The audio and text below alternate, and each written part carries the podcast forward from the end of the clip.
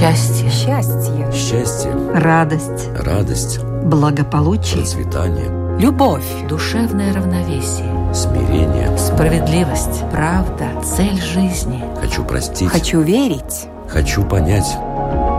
Беседы о главном. На Латвийском радио 4.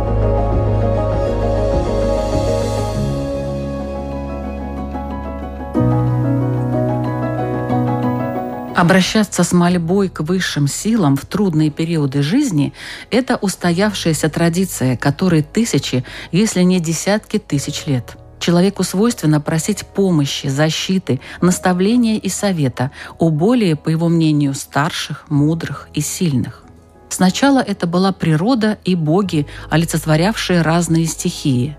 Затем на их смену пришел единый бог всезнающий, всеобъемлющий, всемогущий, который и считается главным распорядителем человеческих судеб.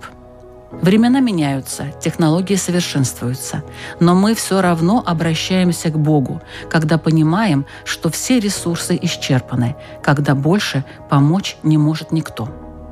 Молитва. В чем ее сила?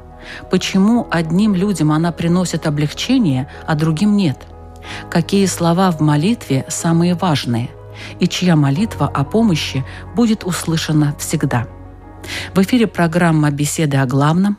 О силе молитвы сегодня будут говорить православный священник Александр Пономаренко. Добрый день. И буддист Игорь Домнин. Добрый день. Ведущая Людмила Вавинска, и мы начинаем.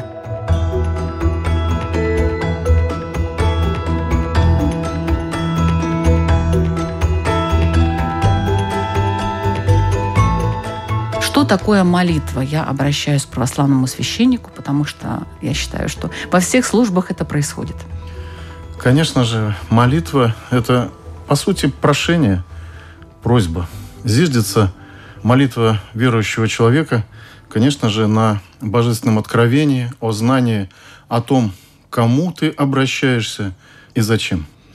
А божественное откровение – это скорее, оно прежде было правило, правил писанных как мы говорим. Все знают книгу.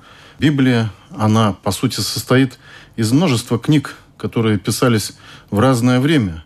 Люди, скажем, далекие от церкви, но точно знают, что есть Ветхий Завет, Новый Завет.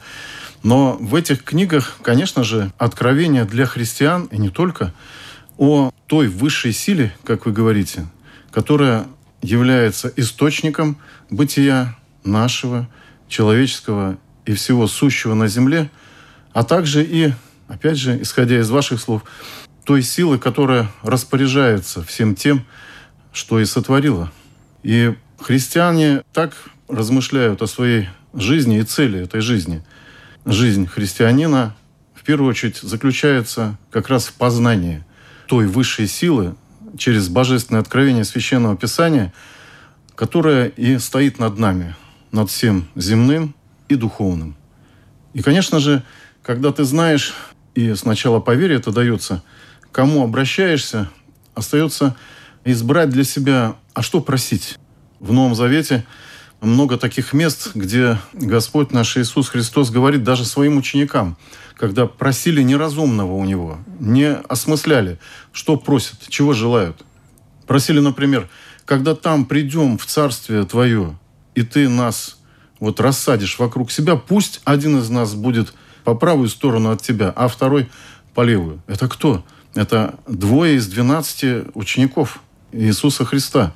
И вот как раз им он и отвечает. Не знаете, чего просите. Я пришел, чтобы не мир мне служил, но чтобы послужить миру, послужить людям во спасение. Просьбы бывают от нас, от людей, как раз по состоянию каждого индивидуума. Один, живя земным, просит земного, а другой, которому открыта некая тайна о той будущей сущности, которая ожидает и каждого из нас, просит уже духовного. Мы, естественно, понимаем и тех, приходящих к нам за помощью, да и за разъяснением, что первые шаги даются человеку непросто. И первые шаги как раз и заключаются в прошении, в молитве у Бога о земном, о здоровье, о благополучии, об устроении семейных или наоборот упразднение семейных неурядиц. Все то, что нам действительно важно. И только потом в процессе становления этого человека как верующего, а не знающего, он приходит и к пониманию того, что можно ведь и нужно просить и о духовных вещах. Начало жизни верующего человека и начинается с познания того, к кому ты обращаешься, а потом с осознания того, чего просишь. В буддизме есть э, понятие молитвы? В буддизме все немножко сложнее. Каждое слово, оно существует в определенном контексте. И когда мы говорим слово «молитва», то мы подразумеваем контекст ветхозаветный, связано с ветхозаветными учениями. Или можно просто сказать с европейской цивилизацией, которая стоит на основе ветхозаветных традиций. Поэтому, когда мы рассматриваем вот это слово «молитва» в буддизме, то мы должны сказать, что слово «молитва» можно разделить на четыре категории. Первое – это декламация восхваления – потому что когда мы говорим в нашей даже традиции, в э, европейской, когда мы восхваляем Бога, то это декламация восхваления. Такая традиция в буддизме существует тоже, восхваление Будды. А дальше есть традиция, которая повторяет учение Будды или учение Дхаммы, как э, говорится в буддизме. И тогда это просто верующие или последовательности учения в определенные моменты повторяют это учение. Ну, определенные какие-то положения этого учения. А дальше существует такая вещь, как просьбы. Это чистые молитвы уже, когда мы что-то просим, каких-то существ, которые выше нас или ниже нас в плане существования. И четвертое – это когда существует наборка звуков, которые выводят нас на другой план существования. То есть это получается вот таких четыре группы текстов, которые может произносить последователь буддизма. Буддизм вообще разделяется на две больших категории, два больших направления. Это буддизм Тхеравады и буддизм Махаяна. Так вот, в буддизме Тхеравада существует только два первых направления, то есть текстов. Это восхваление Будды и декламация учения Будды. Потому что в этом учении считается, что Будды как такового не существует в этом мире, он ушел в паре нирвану, и поэтому все, что зависит от э, духовного просветления, зависит только от самого человека. Будда дал учение, дальше зависит от человека. Как мы знаем это учение, учим это учение. И когда Будда уходил, он говорил, что каждый должен быть светоч самому себе. Так что просить некого по этому учению. А вот буддизм Махаяна, он немножко другой. В буддизме Махаяна существует в этом учении существует много высших сущностей, так называемых бодхисаттв, которые могут помочь человеку в учении. И в этом учении в буддизме Махаяна, это тибетский буддизм в основном, там есть такие молитвы, которые просят вот этих высших существ в чем-то помочь. Но, опять, это не к высшей сущности Создателю, а, ну, грубо говоря, к старшим товарищам, которые прошли этот путь, достигли высших ступеней, и вот они не ушли в паре нирвану, остались в этой сансаре, и тогда к ним можно обратиться, а они могут помочь. Но они могут помочь? Они могут помочь. И четвертый уровень – это вот те звуки, которые могут э, выйти на определенный другой план существования. Это как бы язык, которым говорят на э, А откуда известен этот э, язык? Это приходит из древнеиндийского вообще мировоззрения. И это называется мантры. Все это знают ом, это слово. Да, да вот это самая вот. известная мантра – это мантра Ом. Это в предыдущих трех текстах есть смысл – в мантрах смысла нет. А что есть? Это звук. Тот, который выходит за рамки нашего логического мышления. Ом, самое знаменитое, потом А, вторая по знаменитости, Хум, э, вот Ом, А, Хум. Вот угу. такое сочетание. Но это тоже чему-то помогает вообще? Да, это помогает, потому что это переводит сознание в другой план существования. И там что-то можно найти и решить какую-то свою проблему. Да,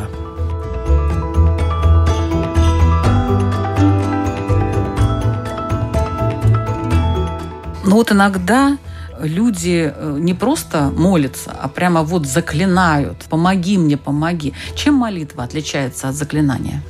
Если бы когда-то заклинал или знал или слышал кого-то заклинающего, наверное, знал бы о чем речь. Но заклинатели, они, по сути, даже прокляты Богом. Вот Господь строго предостерегает заниматься не исканием путей спасения для души своей, а через какие-то потусторонние, нечистые силы.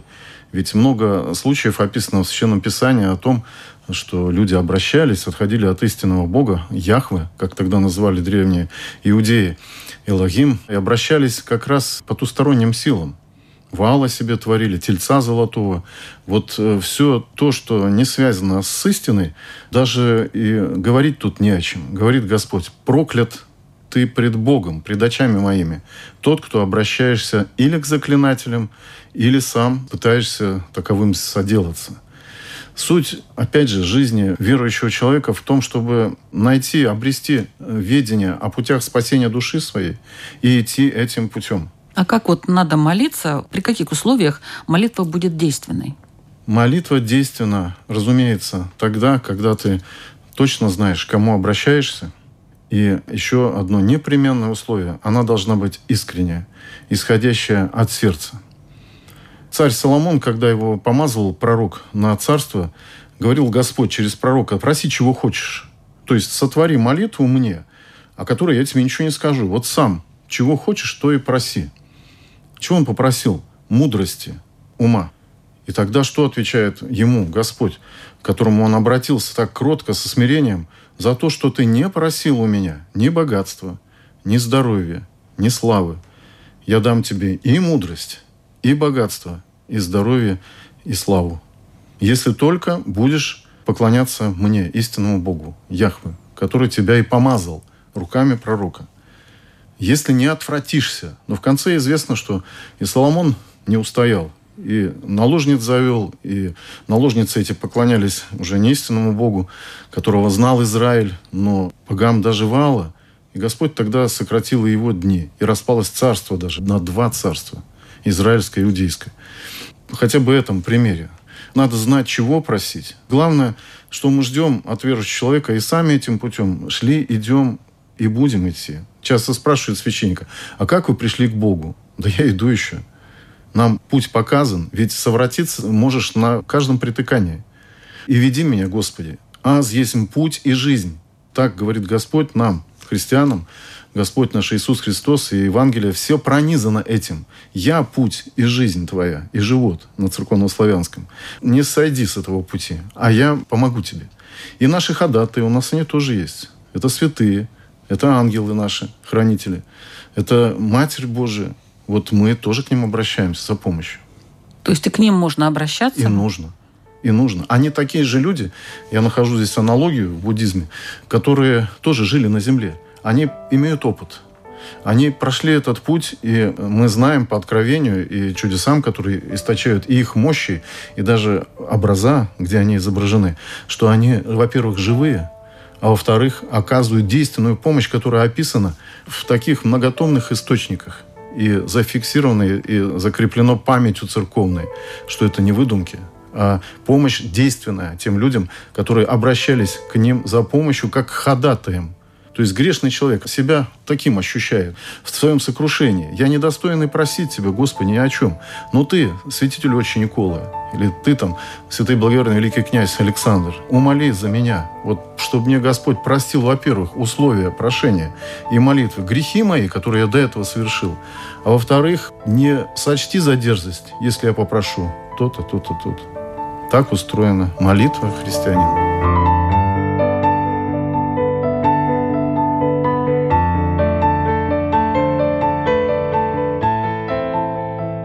буддизме, чтобы вот эта молитва дошла до вот этих сущностей, о которых вы говорили, что нужно делать, как нужно молиться?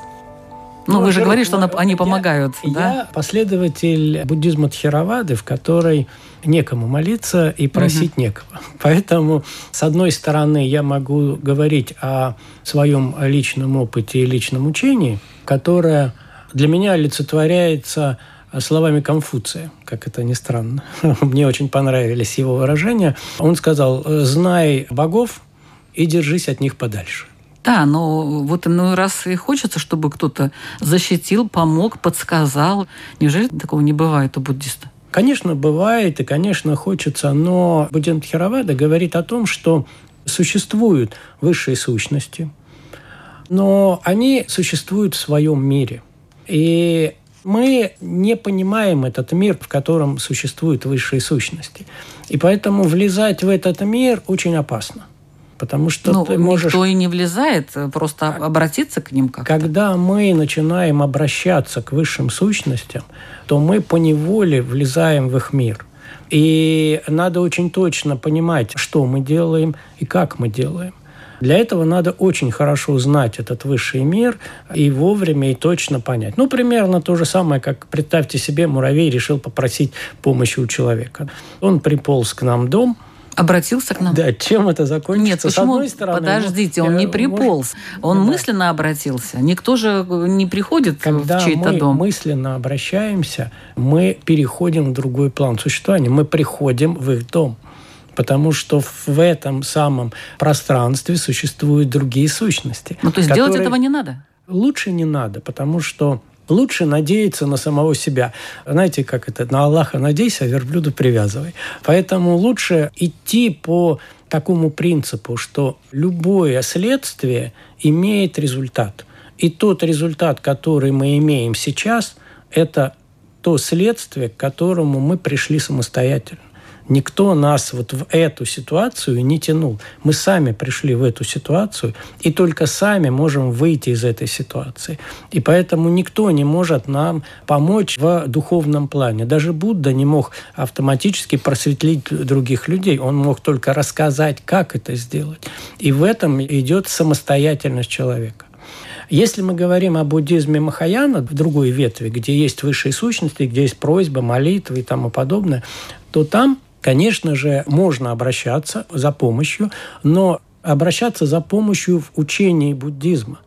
Не просто за помощью, а помогите мне денег заработать, а именно в учении буддизма, потому что те высшие сущности, которые достигли этого состояния, они это достигли путем не отказа от мира, а путем самосовершенствования. И таким образом они могут помочь только в этом. Потому что наличие материальных благ – это как раз противоположное то, чему учит буддизм.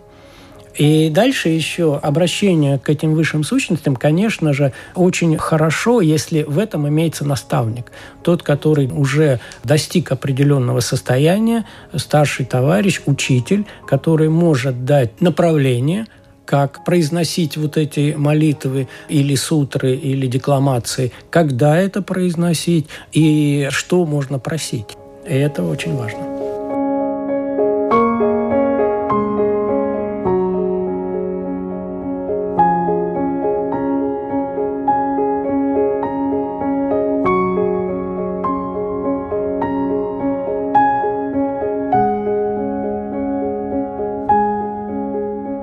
Как раз Священное Писание ничего не говорит ни о молитвенном правиле, ни о порядке, как их надо произносить, но говорит о том, что памятуй о Боге.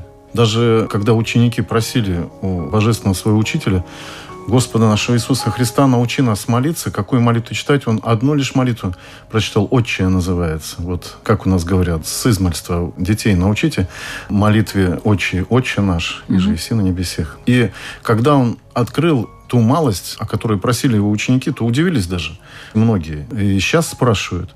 И это все, ну, конечно, не все. Конечно, не все.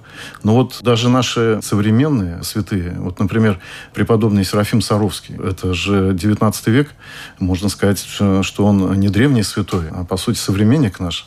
Или Иоанн Крестьянкин, старец такой был в Псково-Печерской лавре. Они как раз говорили, ну, конечно, по приметам и тяготам духовного века сего, говорили, не отягощайте себя множественными молитвенными правилами, которые не будут доходить до Бога, потому что вы их э, лишь устами будете совершать. Но памятайте о Боге. И вот Дивеевская молитва Серафимова правила, Серафима Саровского одно говорит. Три раза «Отче наш» утром, три раза «Отче наш» в обед, три раза «Отче наш» вечером, Богородица Дева, радуйся и так далее. Все практикующие христиане православные, конечно, это знают. Но по своему расположению уже и потребности к молитве это правило как бы обрастало и другими молитвами святых. Раз в Священном Писании нет этих текстов, а откуда они взялись? А вот когда открываем обыкновенный молитвослов, то видим молитва Василия Великого. Уже о каждом из этих людей можно передачу посвятить. Молитва Иоанна Дамаскина, Иоанна Златоустова. Это столпы, можно сказать, отцы церкви, которые как раз, опять же, своим личным опытом приходили к тому, чего и как просить. А там все о том, чтобы, Господи, не вмени меня во грех, даже помыслы мои лукавые, потому что они бывают и не от человека, мы знаем, есть сущность, которая враждует с человеком. Дух нечистый. Отец ваш дьявол. Кому эти слова говорил Господь наш Иисус Христос? Иудеям, которые в сердце своем уже положили его распять, убить его. А он знает, что они замышляют, не говоря ему об этом. И говорит им, отец ваш дьявол, потому что помыслы ваши не от Бога. Ищите меня убить, а был бы Моисей, от которого вы закон заимели, он бы возрадовался сегодня, видя меня, а вы ищете меня убить. Кого из пророков или основателей вероучений убили свои, можно сказать, вот те адепты или искали убить? Я таких не знаю. И вот только тот, кого иудеи почитали, конечно, им не было открыто. Сейчас бы Равин свое слово сказал, уважаемые, как э, откровение к иудеям пришло и через Моисея, конечно же, в первую очередь, и через Авраама. Но если бы им открыто было, что Бог – это Троица, как в Боговоплощении, это знают христиане теперь, то, конечно же, они бы, наверное, по-другому сейчас размышляли и молились уже не неведомому Богу, как апостол Павел говорит, нам и ветхим иудеям было откровение, но как бы через тусклое стекло, еле видимые очертания. Нам же явно – открыт закон. И законоположитель, и тот, кто спросит за исполнение этого закона.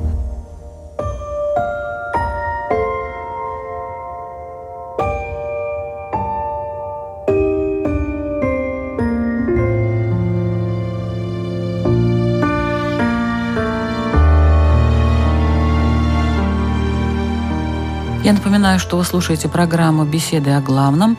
Сегодня о силе молитвы мы говорим с буддистом Игорем Домниным и православным священником Александром Пономаренко.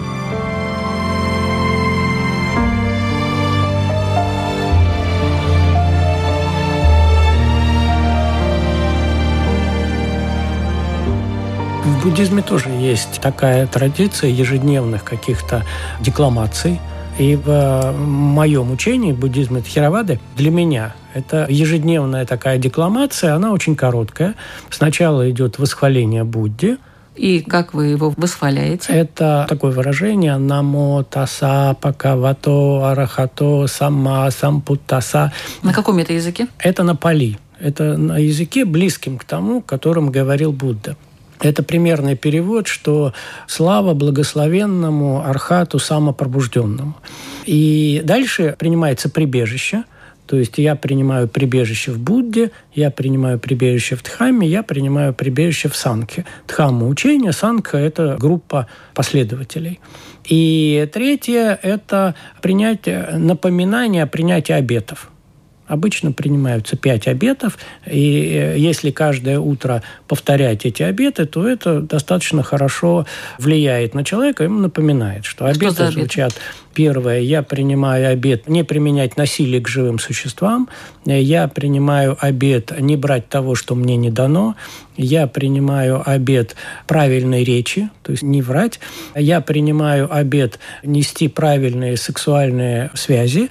Это а, еще что такое? Я принимаю обет не нести неодобряемые в обществе и насильственные сексуальные связи. И это не применять веществ, изменяющих сознание. И вот когда человек каждое утро напоминает себе о правилах поведения и как бы берет обязательство этот день провести вот согласно обетам, то, в принципе, это несколько улучшает его жизнь.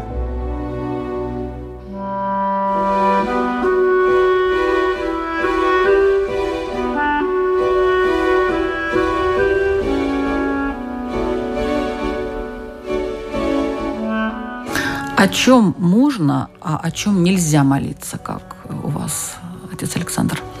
Зложелательство. Например, бывает человек очень обижен кем-то. И приходит, иной раз мы замечаем, допустим, внешне ставит свечу кверх ногами. Спрашиваем, что это такое? Ой, мне этот человек такое зло причинил. Я за упокой заочно ставлю. Понимаете, столько таких наслоений из языческих этих времен пришло и нынешнего века навеянные, что ужасаешься.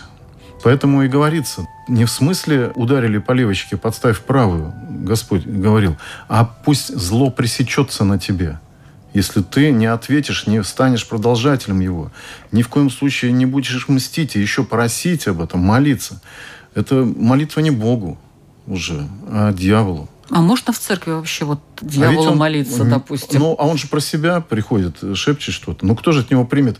Записка о здравии? Нет, кому? ну я вообще думаю, вот как вот в церкви молиться Это тайна дьяволу. души, недугов души, ее чистоты или, наоборот, заблудшего состояния. Потом, по-моему, не зайти уже в церковь будет. А человек сам себя накажет таким образом. Ведь э, недаром говорят в народе, зло возвращается, бывает. Вот это зложелательство, оно возвращается к тому, кто пожелал этого, даже если, как казалось бы, у него повод был. Другое дело, когда человек молится о ком-то. В Священном Писании, Евангелии, есть такое повествование, когда четыре друга принесли болящего, расслабленного жилами, сказано, парализованного, по сути, человека, не могли попасть в дом, где собрался народ и слушал божественного учителя, так разобрали на востоке, как крыши, соломенная на Украине, эту кровлю, опустили к ногам Господа нашего Иисуса Христа, и Он сказал им, по вере вашей пусть этот человек встанет, возьми одр свой и ходи. И то его обвинили законоучителя, что он в субботу сотворил это дело. И он тогда говорит, вы овцу отвязываете в субботний день, чтобы погуляла, чтобы на луг сходила, до воды испила из источника. А я всего человека развязал, освободил его не только от болезни, но сказав перед этим, прощаются тебе грехи твои, и от раздрания рукописания, есть такой термин. Ты совершил этот грех вопреки закону, а я э, разодрал, разорвал твое обязательство уже, долг твой перед Творцом и людьми. Видите как? И очень удивительно, попросили четыре друга. И мы тогда говорим, и где же мне найти тех четырех людей, которые за меня попросят? И которые будут в это верить? И верить. Что все Конечно, будет. по вере. Конечно, по вере. Mm.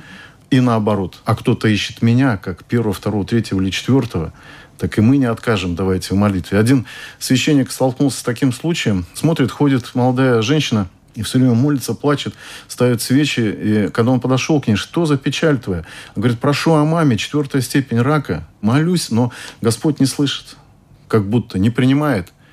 Он тогда кротко так, со смирением, по любви, желая ей помочь, сказал, а у тебя есть какая-нибудь страсть или нездоровое такое пристрастие, от которого ты можешь отказаться ради того, чтобы Господь вышел тебе навстречу? Ведь ты, наверное, никогда не каялась в грехах своих, я от тебя этого не требую. Но есть нечто такое, что тебя связывает. И почему Господь от тебя от связанной не принимает молитвы, как принял бы от свободной? Она говорит, ну разве что курю, может быть. Ну, женщины курят иногда. И он говорит, можешь ради мамы бросить эту страсть?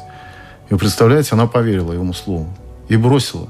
И в ближайшее же время врачи, бывают, удивляются, да, иногда направляют в церковь людей. Мы вам уже помочь не можем, сходите в церковь. И она исцелилась полностью. Ничего не осталось, ни следа. Ну, смотрите, разве не велика эта тайна? Не только спасение души, но и помощи в каждый час. Но чего-то от нас хочет тот, к кому мы обращаемся. Вот и будем искать и спрашивать, а чего хочет от меня Бог?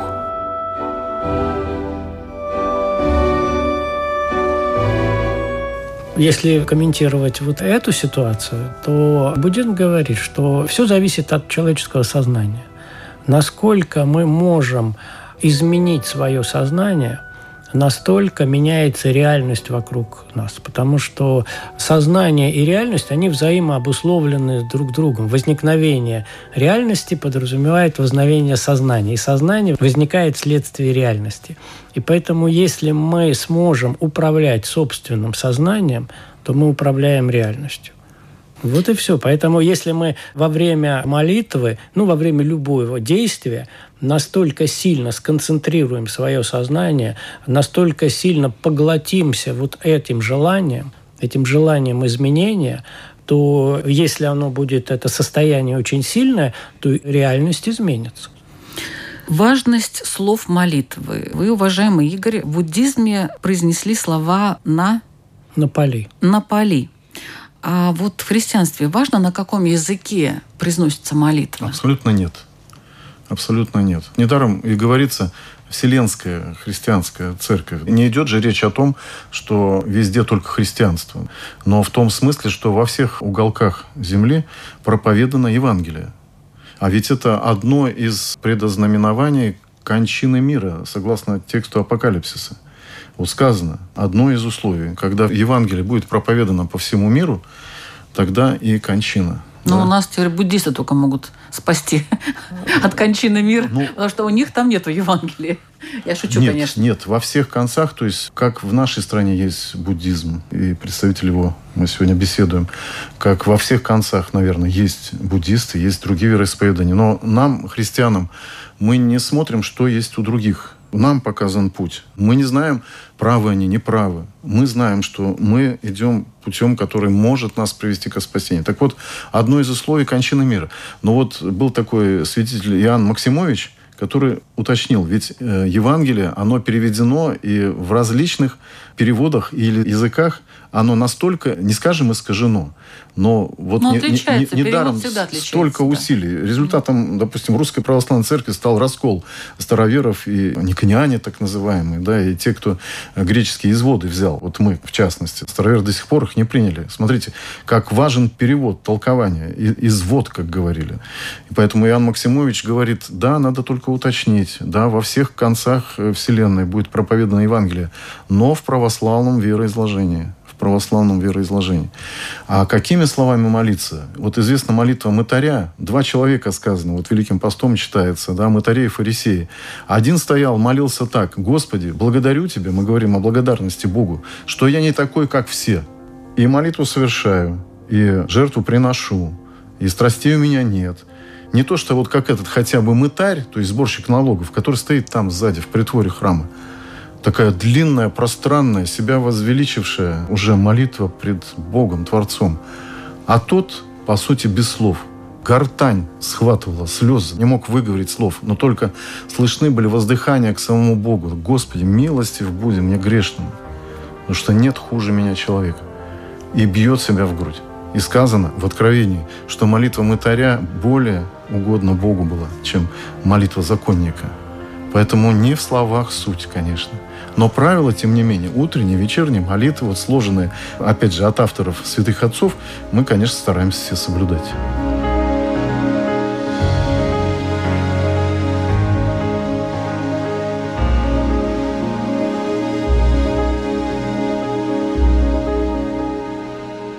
Надо ли входить в какое-то определенное состояние, чтобы молиться, как в буддизме?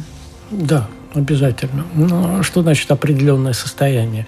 Это внимательность, это осознанность, и это не отвлечение ума. То есть если мы говорим какие-то тексты, то, конечно же, при этом не надо ни на что отвлекаться, полностью сконцентрироваться и полностью осознавать, что мы говорим. И тогда происходит как бы развитие нашего сознания, изменение нашего сознания вследствие того текста, который мы говорим. А если мы во время декламации текстов будем думать совершенно о другом, чисто автоматически это говорить, это бессмысленно. Но это, вообще это э, относится не только к буддийским текстам, это любой разговор, когда мы что-то говорим, очень хотелось бы, чтобы человек очень внимательно и осознанно относился к собственной речи. А вот э, какие последствия э, вашей, назовем его так, молитвы в буддизме? Что должно после этого быть с человеком? Человек, когда он говорит определенные слова, он создает причины для результата последующего. Если эти причины создает умелые, то результат будет, соответственно, благой. А если он создает причины неумелые, соответственно, получим что? Страдания.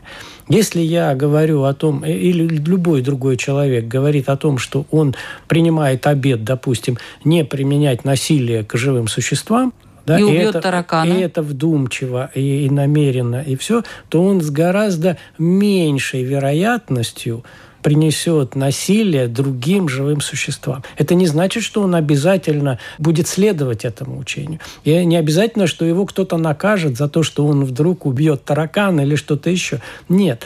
Просто если он это говорит, то он убьет не пять тараканов, может быть, а перед тем, как убить таракана, он вспомнит. Я же обещал вроде бы как не убивать тараканов. Может быть, я возьму его на бумажку и выпущу его на улицу. Это мне ничего не стоит, а таракану хорошо будет. А может быть, и он вреден на моей кухне, может, его все-таки надо и прихлопнуть. То есть это уже зависит от самого человека.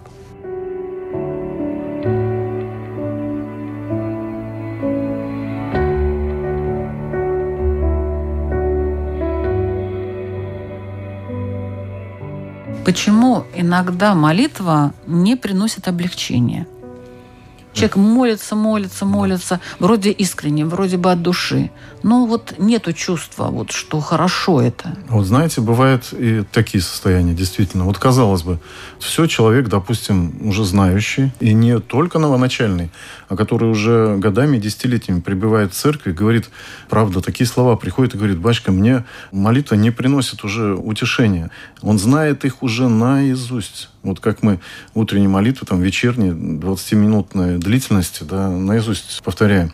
Я полностью согласен, вот такие слабости, присущие нам, рассеянная молитва, о, о чем Игорь говорил, точно так же, это природа человека одна, по сути, схожая, поэтому и говорили святые отцы, не утруждайте себя длительными молитвенными правилами, но памятуйте о Боге постоянно. А что такое памятовать постоянно? Но это точно не работать и молиться. Иначе или одному Богу будешь угождать, как говорят, и Богу, и мамоне, или другому. Другое дело, опять же, о чем просишь? Опять все на это же возвращается. Пусть ты попросишь кратко, пусть ты будешь искать чистоты сердца своего. Но только представьте себе, сколько у нас святых, бывших разбойников, атаманов-разбойников извините, женщин легкого поведения, как Мария Египетская, которые достигли такой святости и не желали рассказывать, чтобы никто не узнал о том, чего они достигли. Опять Великим постом читается житие Марии Египетской. Женщина-блудница, которая даже не за деньги жила этой жизнью. И вдруг идет река людей в храм поклонения животворящему кресту. Представь себе, течение, метро, в одну сторону только. И только она выталкивается некой силой, да и не может туда попасть. А на второй раз, это что, это как это? это, что такое? Это никак. Третий раз вытолкнуто просто.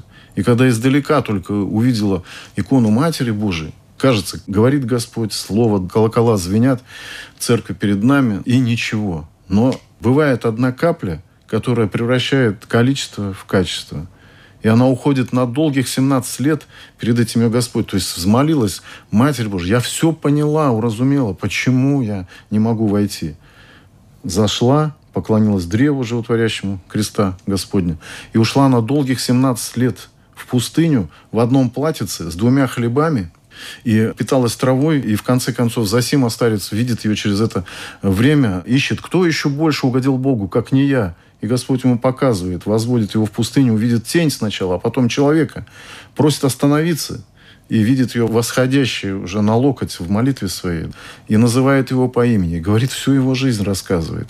И говорит, только не спрашивай меня, как я согрешала в деталях. Нет больше женщины, которая не грешила так, как я грешила. И она стала преподобной пример этих святых, мы к этому не стремимся. То есть стремись к святости, но иногда бывает, бабушка говорит, хочу, чтобы мой внук стал преподобным Серафимом Саровским. Избави вас Господь от этих пожеланий ваших, неумных, неразумных. Просто молитесь. Просто рассказывайте ему о заповедях. А то, что вот Игорь говорил о э, их правилах, да, по сути, я узнаю заповеди некоторых интимного характера правилах поведения, так это у нас не прелюбодействует. А оно раскрывает в толкованиях полный смысл, как тебе жить. Действительно, смотрите, как много перекликается. Возможно, источник один у нас у всех людей.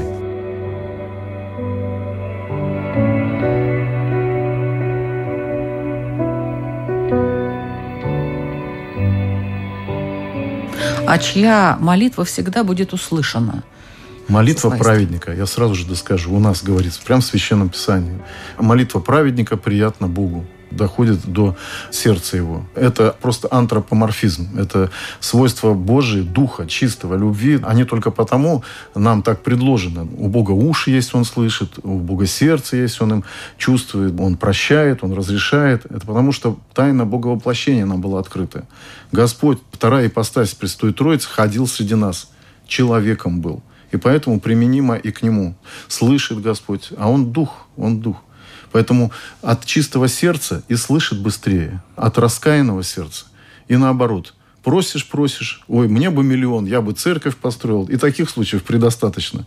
Дает ему Господь миллион, забывает все. Да я бы богадельни сотворил. Ничего. Ой, как не надо просить такого неразумного. Живи, довольствуйся тем, что есть. Кто там знает вообще, кого он на самом деле за этот миллион просил? Вряд ли Ну. Бог пошел навстречу, а вот дай мне миллион. Бывали такие Ну, откровения? не от Бога наверняка это. Миллион Ну, это. Попускает Господь. Ну, Найти сокровище. разрешает. Верит. Да, был каменотес такой. Вот все говорил, вот я построю богадельни. А был нищим, каменотесом просто, кормил нищих.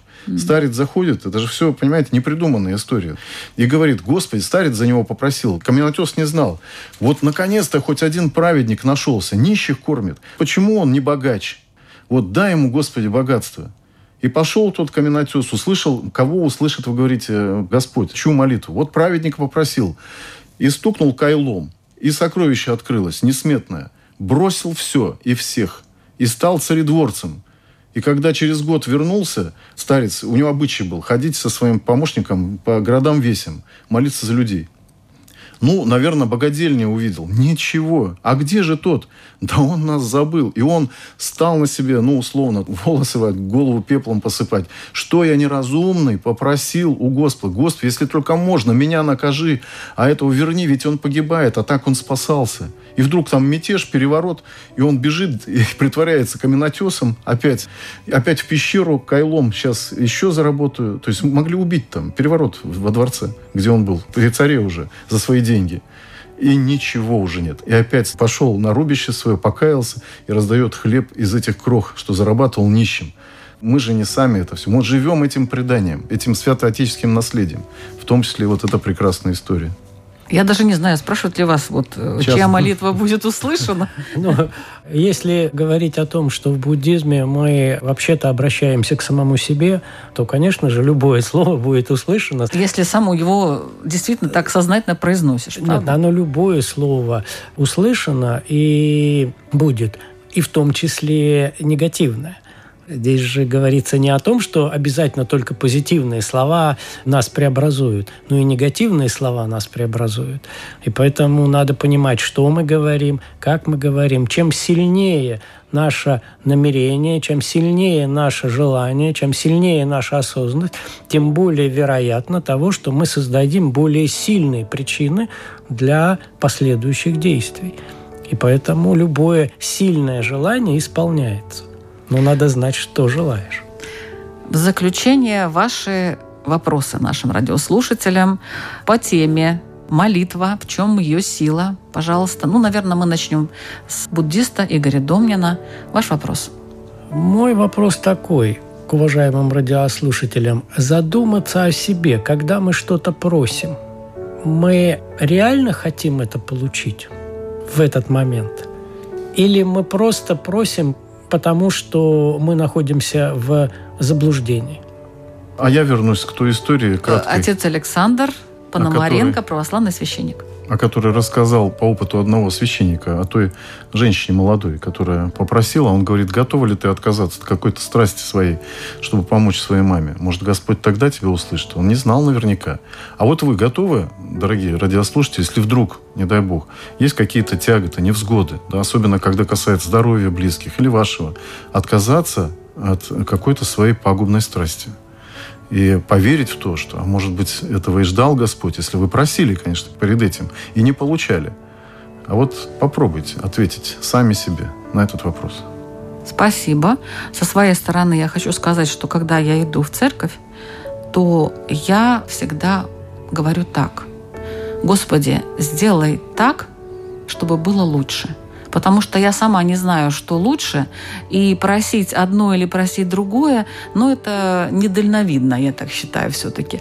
Я обращаюсь таким вот образом. Господи, сделай так, чтобы было лучше. А как там будет? Ну, как будет, так и будет. Наши преподобные, многие, другими словами, но именно так и молились. Я не знаю, чего просить. Господи, Ты знаешь все, в чем я нуждаюсь. Сделай так, или пусть будет так, как Ты знаешь. Да будет воля Твоя. По сути, это то, что вы сказали. Спасибо. Ведущая Людмила Вавинска, программа «Беседы о главном». Каждую среду мы ждем вас на Латвийском радио 4. Всего доброго. Счастье. Счастье. Счастье. Радость. Радость. Благополучие. Процветание. Любовь. Душевное равновесие. Смирение. Справедливость. Правда. Цель жизни. Хочу простить. Хочу верить. Хочу понять. Беседы о главном. На Латвийском радио 4.